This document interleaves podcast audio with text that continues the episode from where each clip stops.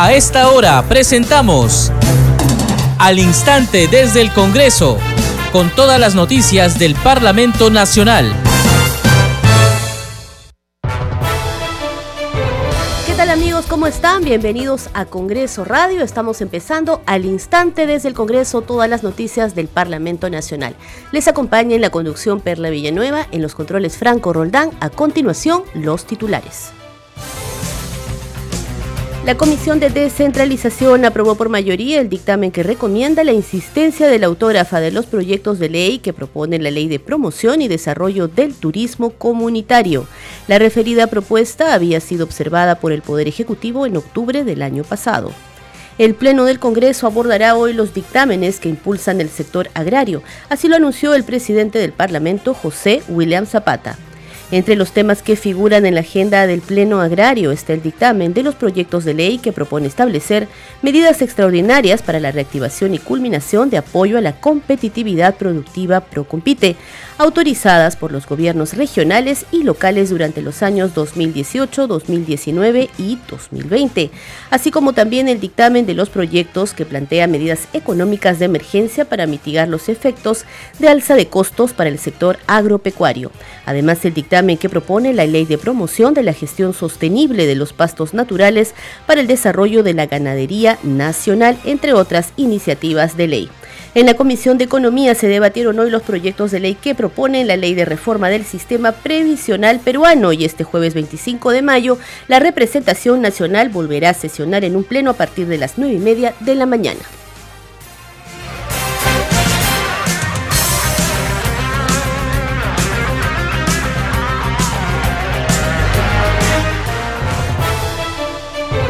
Estás escuchando al instante desde el Congreso a través de Congreso Radio, todas las noticias del Parlamento Nacional. Vamos a empezar de inmediato con el desarrollo de la información y es que la Comisión de Presupuesto aprobó en la, en la víspera el dictamen recaído en los proyectos de ley que propone establecer el porcentaje del uso de presupuesto institucional de los gobiernos regionales y de los gobiernos locales para la atención de las políticas públicas orientadas o a beneficio de las personas con discapacidad. Y para ello, para comentar sobre esta iniciativa aprobada en la Comisión de Presupuesto, estamos ya en cabina con la congresista Marlene Portero, una de las autoras de esta importante iniciativa de ley. Congresista, bienvenida a Congreso Radio. Buenos días, Perlita, y a toda tu gran sintonía en nuestro radio del Congreso. Yo creo que ayer ha sido anecdótico y una lucha de, reivindicar al 10.4% de las personas con discapacidad, a los cuales por eso estoy aquí y Dios me ha puesto aquí para representarlos. Y por ellos creo agradecida con mi comisión de presupuesto, porque por unanimidad fue aprobado el dictamen que ahora de este gran proyecto que hasta ayer era una luz muy lejana, ahora solamente se va a pleno, que yo también sé que los 130 congresistas van a hacerlo suyo, porque este es un proyecto con rostro humano. Y ese presupuesto del 1% de los gobiernos locales y regionales que reciben cada año, verdaderamente va a ser dispuesto orientado para las personas con discapacidad, que siempre ellos esperan una nueva oportunidad para mejorar su calidad de vida a lo largo y ancho de todo el Perú. Cuando le escuchábamos sustentar, un poco comentar en la comisión esta iniciativa, usted señalaba que eh, durante su semana de representación y de fiscalización encontró que muchas eh, municipalidades y gobiernos regionales cómo lo utilizaban, este 1% que ya existía o ya, ya estaba establecido que tenía que destinarse para personas con discapacidad. ¿Qué fue lo que encontró?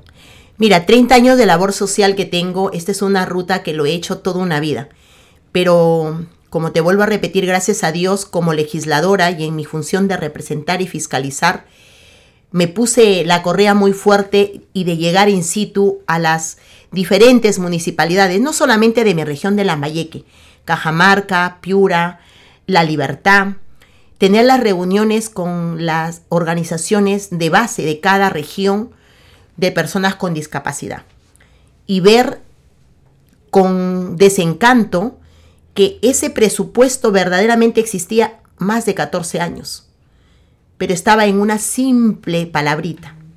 Pero como toda una vida, las personas con discapacidad son invisibles y nunca lo cumplían a cabalidad este, las municipalidades y los gobiernos locales. Y le sacaban la trampa a la ley. Entonces cuando llegábamos con, mi equipo en la semana de, representación y fiscalización y le preguntábamos, ¿en qué se hace? ¿Qué se hace el 1% aquí en tu, en tu municipalidad? Nos decían todo menos lo que se ejecutaba. Solamente era un engaño, muchachos, como se dice. El, 14, el 16 de octubre, solamente una pequeña fiesta para sensibilización y visualizar en algunos y juntaban a algunas personas con discapacidad y les hacían una pequeña charla, orientación y todo lo demás, algunas sillas de ruedas, todo esto, ¿no? Entonces, pero no se cumplía y se contrataba a la gente que se tiene que tener, pero era para qué? Para cumplir otras funciones, más no cumplir la función en Orelis o en OMAPE. No había ese seguimiento, esa ruta de desarrollo que era ese 1%, licenciado. Había que solucionar eso. Ahora, ¿cómo se distribuye? El 0.5 para qué y el otro 0.5 para qué y de qué manera se va a fiscalizar que se cumpla esa, eh, esa distribución, esa no. Mira, Perla, yo estoy muy contenta, de verdad agradecida porque ahora sí, el 0.5% es para accesibilidad para rampas, baños, adecuación de lugares donde nuestras personas con discapacidad puedan moverse y tener una mejor infraestructura de accesibilidad vehicular. Lo otro, el 0.5% es para sus actividades. Tener su psicóloga, quizá las salas de terapias, ayudarles, personas que de repente necesiten pañales, una asesoría, un seguimiento, un mejor fortalecimiento en sus capacidades desde su discapacidad pues ahí, con gente y profesional idónea, desde la UMAP, programas sociales de gobiernos y, y la Aurelis. Entonces, para eso está. Pero ahora vamos a tener dos aliados importantes, que a esta ley se le está poniendo como, y gracias a Dios, ha entendido, pese a muchos obstáculos que hemos tenido, especialmente desde mi despacho, sensibilizar a las autoridades y funcionarios. Hoy día sí puedo decirte aquí y a todos los 10.4% de personas con discapacidad que vamos a tener dos aliados muy importantes y que un aliado lo ha reconocido en su totalidad y ahora lo coge como un ejemplo para otros proyectos, que es el Contralor General Nelson Char. Y él ahora ya se está poniendo las pilas en mandar la documentación y el debido documento de presionando y diciendo, hey, señor gobernador, ¿qué va a hacer con el 1% para personas con discapacidad? Señor alcalde, ¿qué está haciendo con el 1%? Y desde el MEF va a haber una plataforma virtual donde cualquier persona con discapacidad puede entrar a ese link y ver en qué se está aprovechando esa, ese, el 1%. El MEF fue uno de los que jamás quisieron hacerlo porque siempre decían que no. Incluso dijeron que algunos alcaldes no lo priorizaban a las personas con discapacidad. ha sido, no ha sido un camino fácil, eh, licenciada Perla, pero yo sí les digo que nunca más vamos a ver a las personas con discapacidad desfilando frente a la, al palacio o frente al MEF pidiendo el 1%, que es una miseria, pero para ellos es lógicamente es la integración es visualizarlos, es sentirse acompañados y no ver al Estado tan lejos y a los congresistas y a los ministros como dioses. Y hay otro punto congresista, que es que esto, eh, anualmente el Congreso aprueba el presupuesto general de la República. Esto ya no sería, ya no tendría que ser aprobado. Ya no, ya no vamos, no va a haber una Marlene, no va a haber un Luna Galvez, no van a haber una Flor Pablo o una Rosángela peleándonos para que, mendigándole al MEF y a la Comisión de Presupuesto que pongan el uno. Obligatoriedad o viceversa. Ahora se dice, se dispone. Entonces, eso es lo más bonito en que creo que este Congreso, por primera vez en la historia, como muchos proyectos humanos que se ha sacado, pero lamentablemente a veces la prensa no saca lo bueno. Esto se debe difundir, se debe eh, articular, coordinar con todas las regiones y que se sepa que este Congreso del Bicentenario visualizó después de décadas a personas con discapacidad que jamás les dieron la oportunidad y un lugar importante en este presupuesto que siempre había, pero que hasta ahora nunca se cumplió, pero ahora sí se va a cumplir. ¿Cuándo estará ya por agendarse en el Pleno, congresista, que es, bueno, la próxima batalla, ¿no? Sí, yo creo que será la próxima semana, porque nuestro presidente Luna Galvez, que es también uno de los autores, porque a mis dos proyectos se han adherido tres congresistas más, como es eh, mi colega eh, Patti Chirinos, Vivian Olivos y el doctor Luna Galvez. Y yo creo que vamos a hacer fuerza y yo creo que la próxima semana, después de nuestra semana de representación, yo creo que va a ser prioridad y que esto va a ser una fiesta lo grande porque es una fiesta de amor y solidaridad. Gracias, congresista. Vamos a hacer seguimiento entonces a lo que suceda para poder seguir informando a, eh, la ciudadanía sobre las iniciativas que se aprueban aquí en el Congreso de la República y que se trabajan también, ¿no? Muy amable por estar hoy con nosotros. Gracias, licenciada Perlay. Muchísimas gracias por la oportunidad. Por ustedes, seguimos trabajando. Muy bien. Teníamos entonces a la congresista Marlene Portero. Ella es autora de uno de los proyectos de ley eh, aprobado, el dictamen aprobado ayer en la Comisión de Presupuesto que propone establecer el porcentaje del uso del presupuesto institucional de los gobiernos regionales y locales para la atención de políticas públicas orientadas o en beneficio de las personas con discapacidad. El Perú tiene más de 30 millones de habitantes. Cada peruano y peruana tiene diferentes intereses y necesidades pero si todos queremos ser escuchados al mismo tiempo, no es posible llegar a ningún acuerdo. Por eso, en democracia los ciudadanos elegimos a otros ciudadanos como nuestros representantes. Entre esos elegidos están los congresistas. ¿Qué puede y debe hacer un congresista por ti? Los congresistas deben comunicarse con la población para conocer sus demandas y necesidades. Deben dar leyes que beneficien a la región, al país y a todas las personas deben fiscalizar al Poder Ejecutivo y a otras instituciones del Estado para asegurar que cumplan sus funciones con transparencia y eficiencia. Deben actuar con neutralidad, sin aprovecharse de su cargo en beneficio personal o partidario. ¿Qué no debe ni puede hacer un congresista? Los congresistas no pueden ofrecer ni hacer obras públicas. Tampoco pueden construir puentes, pistas o colegios.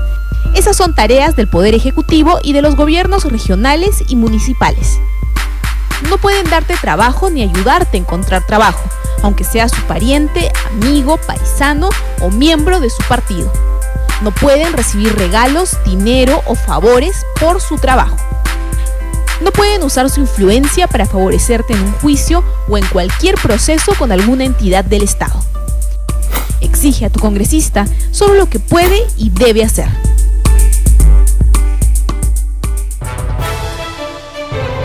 Continuamos con más información en el instante desde el Congreso y a través de Congreso Radio. La Comisión de Descentralización aprobó por mayoría el dictamen que recomienda la insistencia de la autógrafa de los proyectos de ley que propone la Ley de Promoción y Desarrollo del Turismo Comunitario. La referida propuesta había sido observada por el Poder Ejecutivo en octubre del año pasado. Eh, secretario técnico, por favor, Sirve consultar el voto nominal de los miembros de la comisión. Señores congresistas, se va a consultar eh, acerca el, el voto acerca de la insistencia recaída en el eh, dictamen sobre eh, y las observaciones formuladas por el Poder Ejecutivo en relación a la autógrafa Ley de Promoción del Desarrollo Comunitario. En primer lugar, sin considerar el artículo 11 que se votaría en una segunda oportunidad. Presidenta, hay 14 votos a favor, dos votos en contra, una abstención respecto del conjunto del texto, con excepción del artículo 11 que procederíamos a votar. Conforme, secretario técnico. Señores congresistas, se va a votar. Presidenta, como congresista Wilson Quispe, en contra, por favor, mi voto. Quispe Mamani, cambio de voto en contra. Por lo tanto, hay 13 votos a favor, 3 votos en contra, una abstención sobre el conjunto del texto, con excepción de la materia del artículo 11. Se va a votar por el allanamiento o insistencia en materia del artículo 11. Votarán a favor los congresistas que estén de acuerdo con el texto planteado en el dictamen. Votarán en contra los congresistas que estén por la insistencia en esta materia. Entonces, votan a favor el texto en el dictamen, que es un dictamen de allanamiento, es una materia de allanamiento, y en contra los congresistas que estén por la insistencia del texto original. Em, el voto a favor supone la incorporación, el allanamiento y la incorporación de la consulta previa. Presidenta, hay 11 votos a favor, 5 en contra, una abstención. Por tanto, el texto eh, del dictamen ha sido aprobado tal cual está en términos de allanamiento. Señores congresistas, el dictamen de insistencia ha recaído en las observaciones remitidas por el Poder Ejecutivo con relación a la autógrafa de ley que promueve y desarrolla el turismo comunitario con un texto sustitutorio ha sido aprobado por mayoría. Al respecto, la presidenta de este grupo de trabajo, Diana González, argumentó que es necesario que el turismo comunitario cuente con una legislación que lo promueva y regule, con el objetivo de impulsar su desarrollo dentro del reconocimiento de la diversidad cultural. Escuchemos.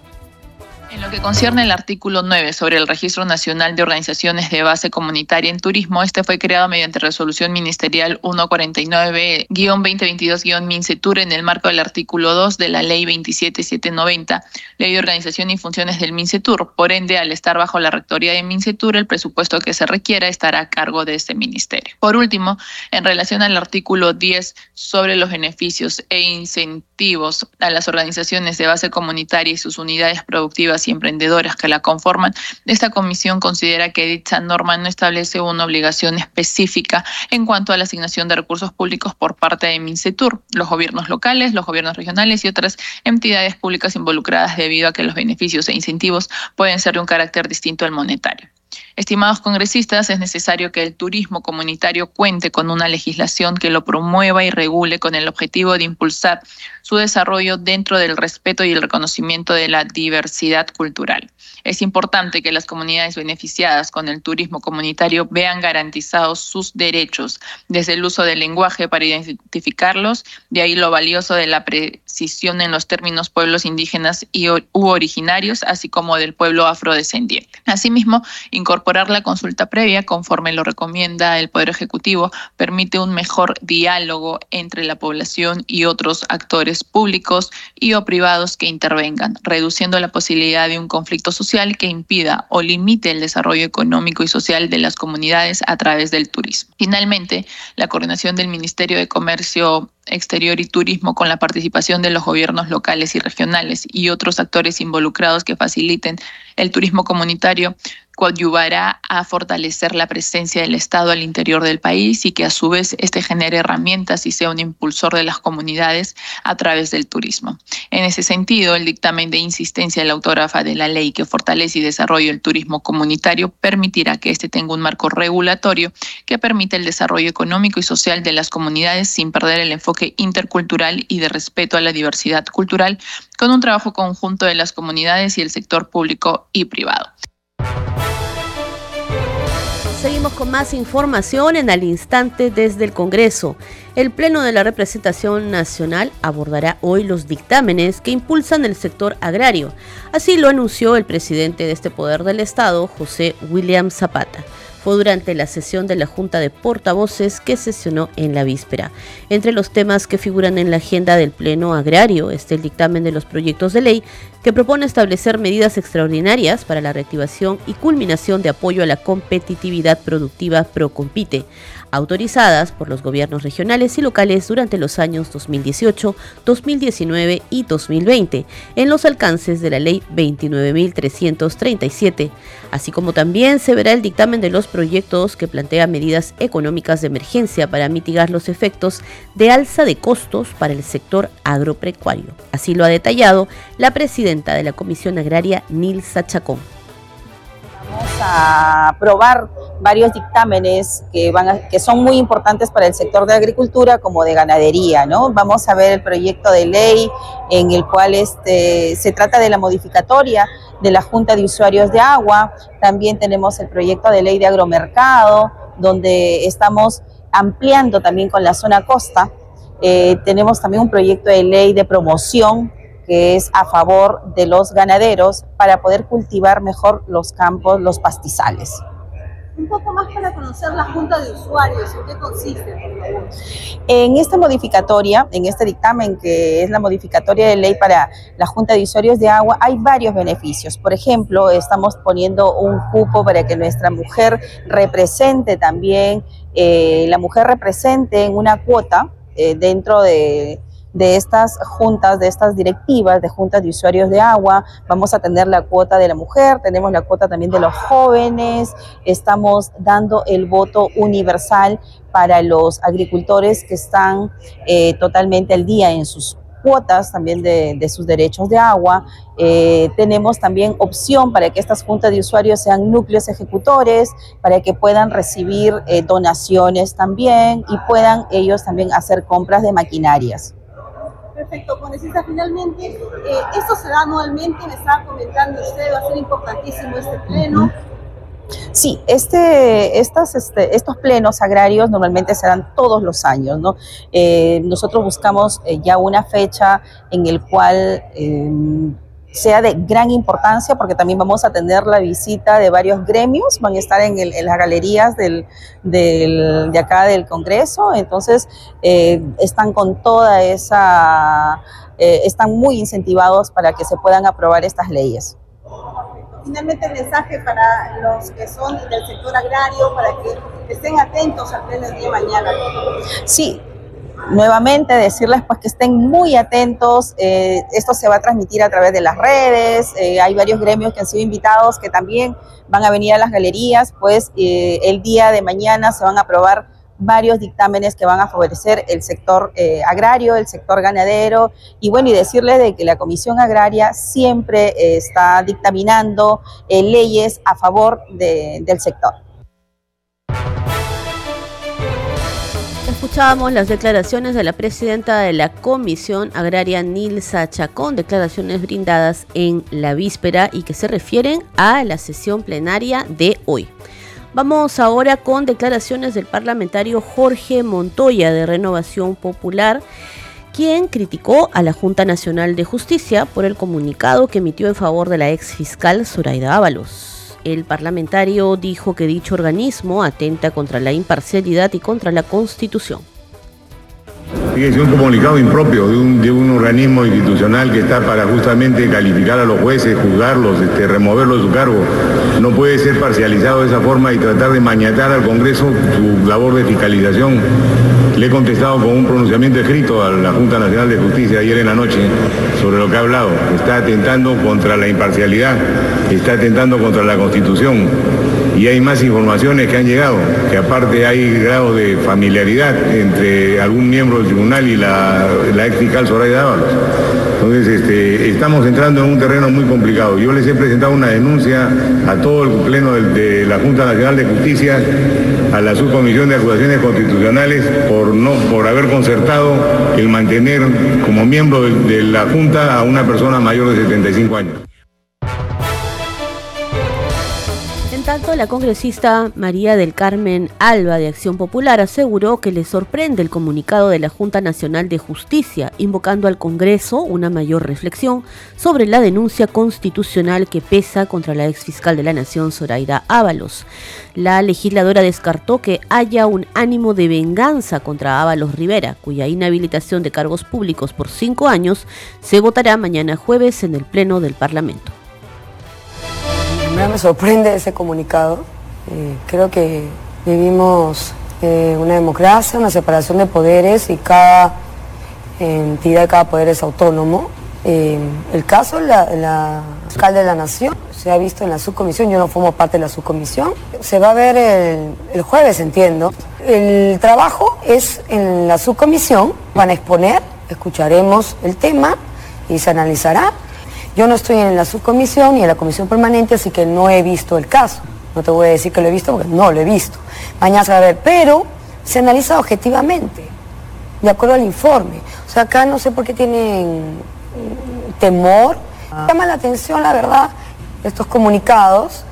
Eh, es un tema que, de independencia y que se verá en su momento. No creo que acá haya un ánimo de venganza, como están diciendo, de querer. No, yo creo que se va a ver objetivamente. Congreso en redes. Es momento de dar pase a nuestra secuencia Congreso en redes con nuestra compañera Danitza Palomino. Muchas gracias Perla. Vamos a dar cuenta de las publicaciones en redes sociales. Iniciamos con la publicación del congresista Héctor Ventura, quien es presidente de la Comisión de Fiscalización. Él ha publicado lo siguiente, informe final sobre caso organización criminal familiar durante el gobierno de Pedro Castillo fue incluido en la agenda de hoy del Pleno del Congreso.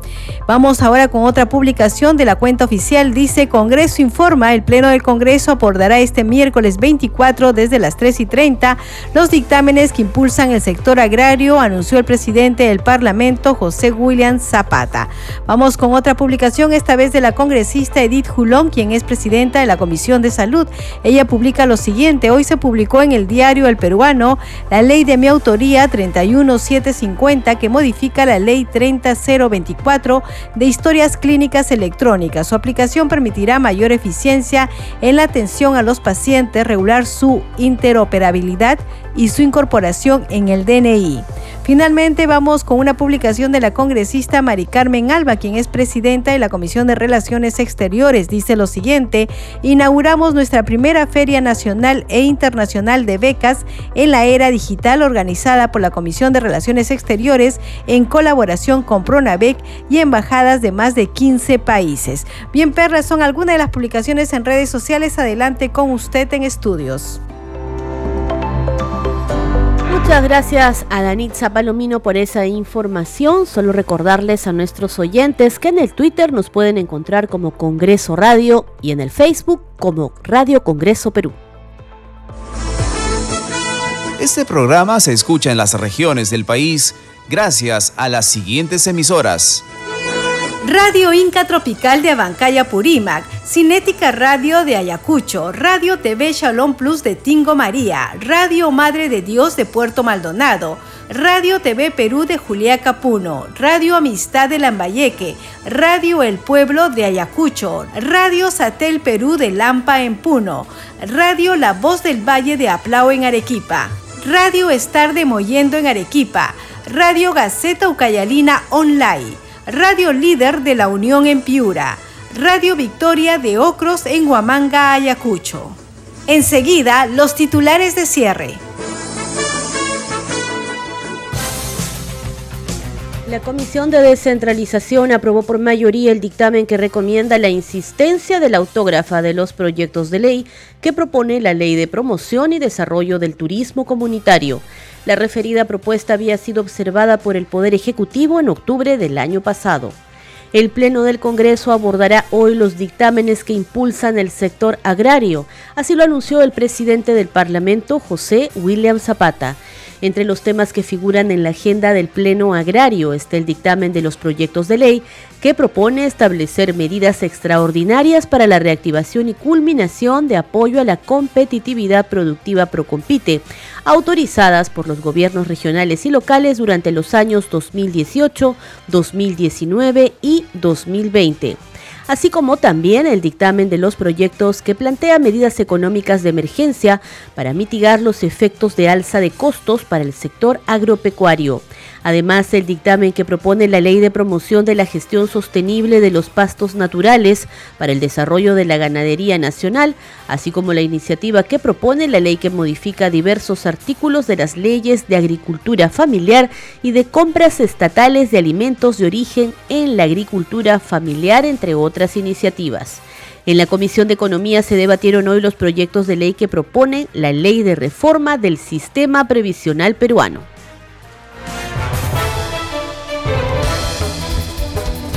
Antes de despedirnos, mencionar a las radios que transmiten este programa. Radio Mariela de Canta en Lima, Radio Sónica de Ayacucho, Radio Luz y Sonido de Huánuco, Radio Capullana de Sullana en Piura, Radio Sabor Mix de Quillo Yungay en Ancash, Radio Acarí de Carabelí en Arequipa, Radio Continental de Sicuani en el Cusco y Radio Estéreo 1 de Jauja.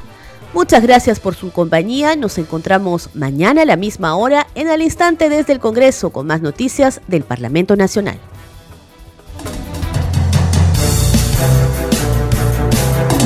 Hasta aquí, al instante desde el Congreso, con todas las noticias del Parlamento Nacional.